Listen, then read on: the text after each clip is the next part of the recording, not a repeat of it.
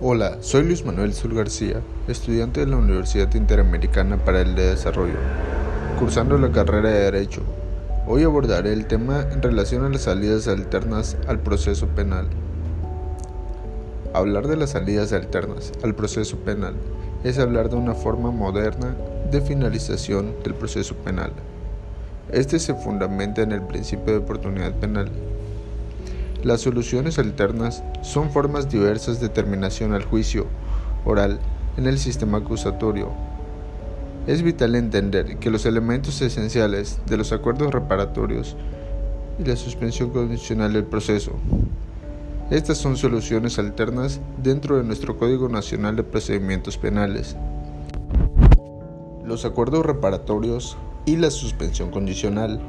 Estas dos buscan la reparación ante un daño, los acuerdos reparatorios son aquellos que recogen un pacto entre la víctima y el ofendido y el imputado, con el fin de establecer el fin a un conflicto a través de cualquier mecanismo idóneo que de acuerdo con el código tiene el efecto de concluir el procedimiento.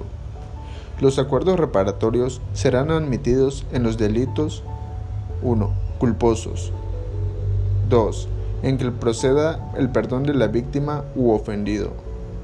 3. Cuya pena aritmética no exceda 5 años de prisión y carezca de trascendencia social. 4. De contenido patrimonial que se haya cometido hacia las personas sin violencia.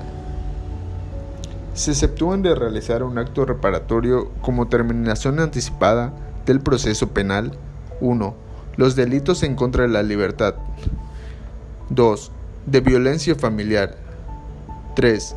Los delitos cometidos por servidores públicos en el ejercicio de sus condiciones. 4. Los realizados por sujetos que pertenezcan a alguna asociación delictuosa. 5. En los efectos el imputado haya celebrado anteriormente por hechos de la misma naturaleza. Si el delito afecta intereses difusos o colectivos, el Ministerio Público asumirá la resolución o representación para efectos de conciliación. Una vez aprobados los acuerdos por el juez, estos se registran y empiezan a correr el plazo fijo para el cumplimiento de las obligaciones pactadas. Lo lo que suspenderá el trámite del proceso y la prescripción de la acción penal. Si el imputado incumple sin justa causa los términos pactados que fijan las partes o en caso de no establecerlo, dentro de un año contado a partir del día siguiente de la ratificación de acuerdo en el proceso, continuará como si no hubiera arribado a acuerdo alguno. Suspensión del proceso a prueba de suspensión condicional. Esta medida alterna procede en casos de que se haya dictado auto de término constitucional en los términos del Código, auto de vinculación al proceso por un delito cuya pena máxima de prisión no exceda de 5 años, el imputado no haya sido condenado por delitos dolosos, no tenga o haya tenido otro proceso.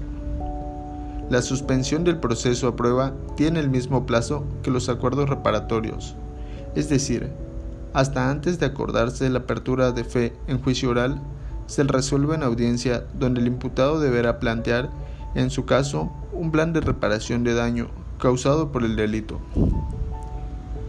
Transcurrido el plazo que se ha fijado sin que la suspensión haya sido revocada, se extinguirá la acción penal Debidamente, el tribunal dictará de oficio o a petición de parte el sobreseimiento definitivo de la causa.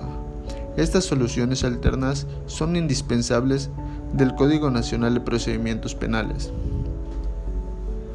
Los acuerdos reparatorios y la suspensión condicional con la única finalidad de pasar de la denuncia o querella a unos acuerdos reparatorios al acuerdo reparatorio la suspensión condicional del proceso o el procedimiento abreviado siempre y cuando busquen la reparación de un daño para no pasar sobre la etapa de investigación, la etapa inicial, la, etapa de investigación complementaria, la etapa intermedia, juicio oral, así evitar una sentencia.